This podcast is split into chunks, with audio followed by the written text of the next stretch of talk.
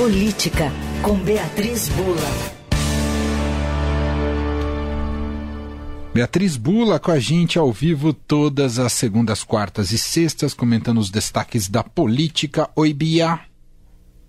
Oi, Emanuel. Oi, Leandro. Oi. Boa tarde para vocês.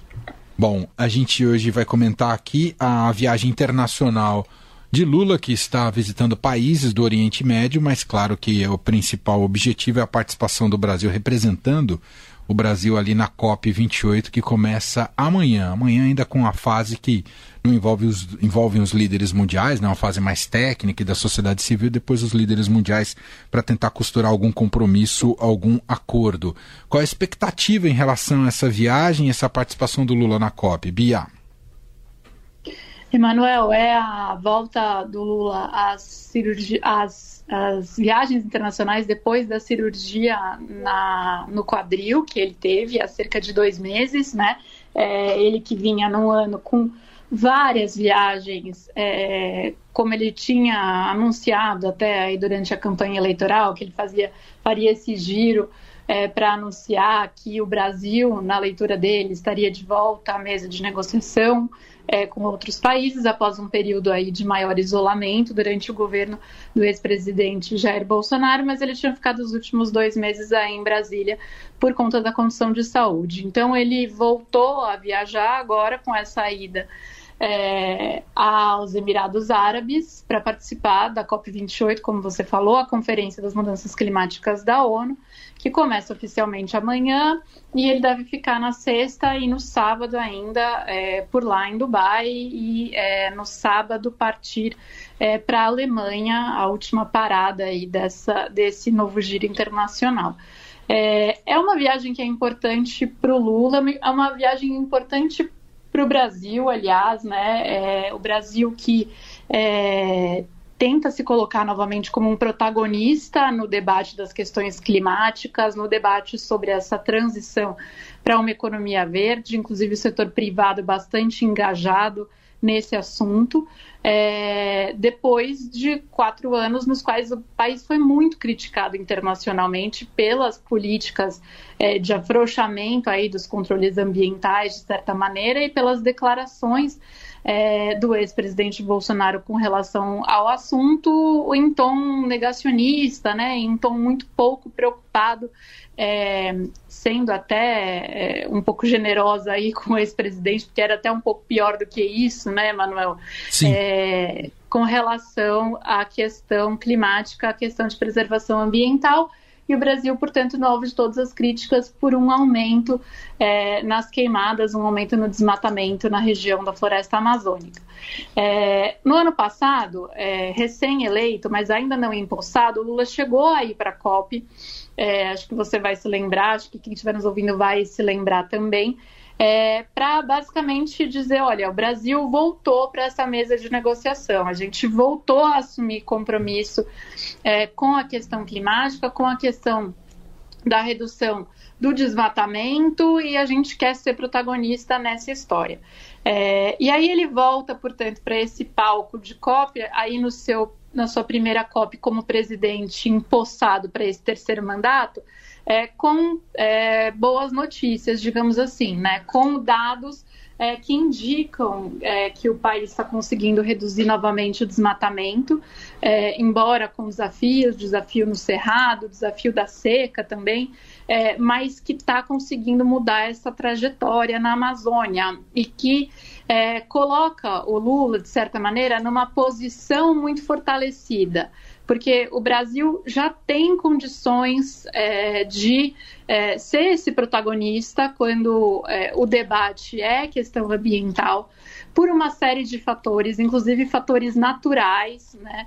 É, por ter uma matriz energética baseada aí nas hidrelétricas já bastante limpa, diferente de outros países, por ter é, a floresta amazônica, é, por ter margem aí para ser um produtor de alimentos, é, de alimentos de baixo carbono também mundial. Então, é um país é, com muita oportunidade é, quando esse é o debate. E a gente estava sem voz é, porque a gente estava sendo mais criticado pelo que a gente estava deixando de fazer, de controlar o desmatamento é, do que aproveitando essa oportunidade. Então, ele chega com é, esse número para mostrar, né? Que é para falar assim, olha, eu falei que o Brasil ia voltar a se preocupar com isso e de fato é, no meu governo as coisas já estão mudando. Isso coloca é, o presidente Lula numa posição favorável. Essa é uma leitura.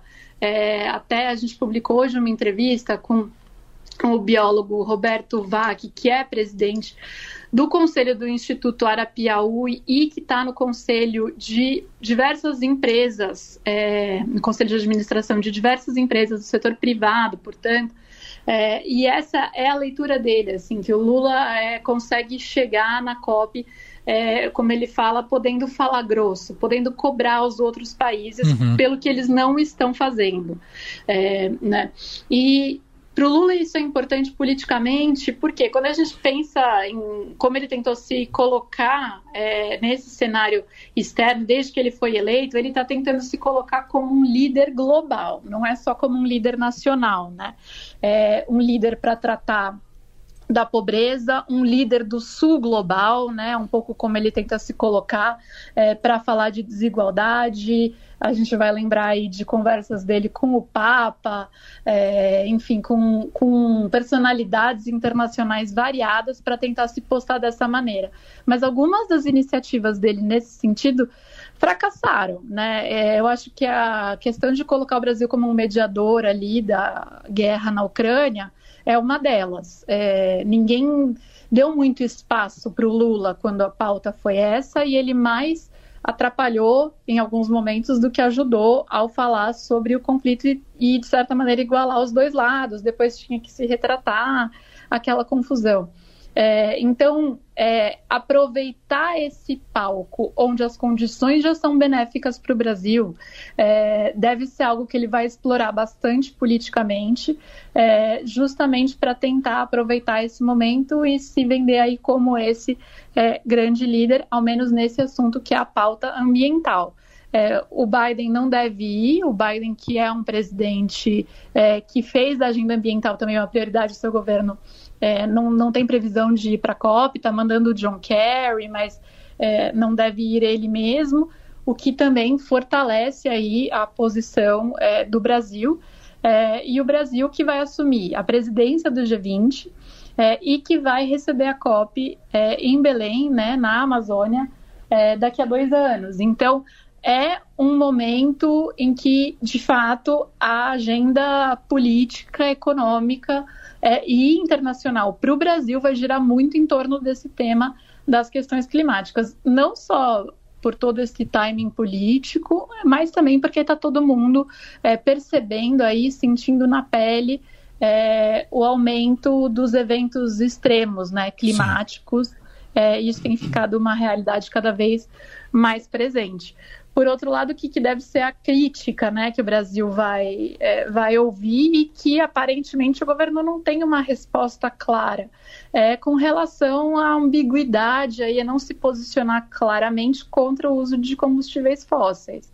É, ou, aquela intenção da Petrobras de explorar petróleo na margem equatorial, né, lá no próximo do Amapá, é, foi bastante criticado, o Brasil foi bastante criticado por isso na cúpula da Amazônia, é, e deve ser cobrado de novo agora nessa COP. Então, tá, ok, mas e, e qual é a lição de casa? O governo brasileiro, a Petrobras, tem indicado que isso é parte de uma agenda de transição, é, porque essa transição energética ainda vai demandar petróleo. É, mas o que aí os especialistas trazem um pouco é, então, qual exatamente é essa trajetória de transição? Né? Por quanto tempo vai se precisar de petróleo? De quanto de petróleo? Qual que é a agenda do Brasil com relação a essa demanda de petróleo? Que isso precisaria estar mais claro é, para que se defendesse a exploração de petróleo, é, ainda se colocando como um grande expoente dessa agenda de economia verde. Uhum. Que tem si, que, que de algum modo é, é o grande, a grande contradição que Alô? aparece. Alô, tá me, não está me ouvindo mais, Bia? Bia? Bia? Oi. Tá me ouvindo? Tá ouvindo? Bom.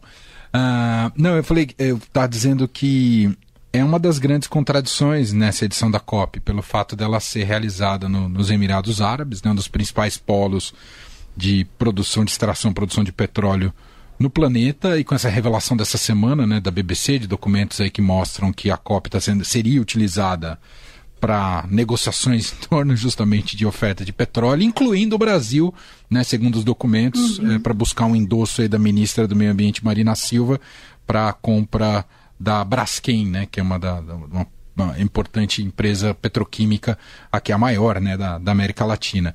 Enfim, isso que você traz dos combustíveis fósseis, é, é, há muito cinismo né, no planeta, apesar de ser fundamental se a gente quiser de fato uh, reduzir os problemas no planeta, né, Bia? É isso, Emanuel. Tem uma coisa muito interessante que o Roberto Vac fala nessa entrevista que está aí no portal do Estadão, é, bom, ele fala que as contradições e as ambiguidades elas estão ficando cada vez mais claras, né? E que, é, do ponto de vista do contexto internacional, não é de se esperar que haja uma resolução é, muito relevante na COP desse ano, é, em termos de transição energética, de deixar de usar petróleo é, alguma coisa nessa linha. É, que outros temas vão ser mais prioritários nesta COP, como é, justiça social, climática, né, ou seja, um fundo para que as nações mais vulneráveis e mais pobres é, possam é, ter recursos aí para se adaptar a essas emergências climáticas e tal, é, mas que a questão da transição energética não deve ter uma coisa muito clara, muito concreta, é, e isso pode ser meio frustrante. E aí ele fala uma coisa que eu acho bastante interessante, assim, é, que ele fala que um fracasso retumbante também pode ser é, positivo, porque em outras COPs, quando esse fracasso ele ficou muito evidente, é, as COPs seguintes é, vieram com uma pressão muito maior da sociedade, muito mais engajamento dos governos para chegar em algum lugar diferente. Interessante. Então, então que talvez esse fracasso retumbante ele exposto, né, ele gere uma pressão é, para mudança e aí justamente vai estar tá na mão do Brasil como a próxima próximo país a sediar uma grande COP daqui dois anos e como líder do G20 de conseguir é, emplacar aí é, políticas é, para chegar num, num, num, ponto em que essas negociações internacionais produzam algum efeito mais concreto uhum. em termos de transição energética. Muito bem. Belíssimo destaque, né? A entrevista está publicada no Estadão, né, com Roberto Vac, e ele passa a fazer parte do time de colunistas aqui da casa, né, Bia? É isso, a partir de amanhã ele passa a fazer parte dos colunistas é, de economia, falando sobre essa agenda toda de economia verde. Muito bem. Beatriz Bula volta com a gente na sexta-feira. Um beijo até lá, Bia. Até sexta. Beijo.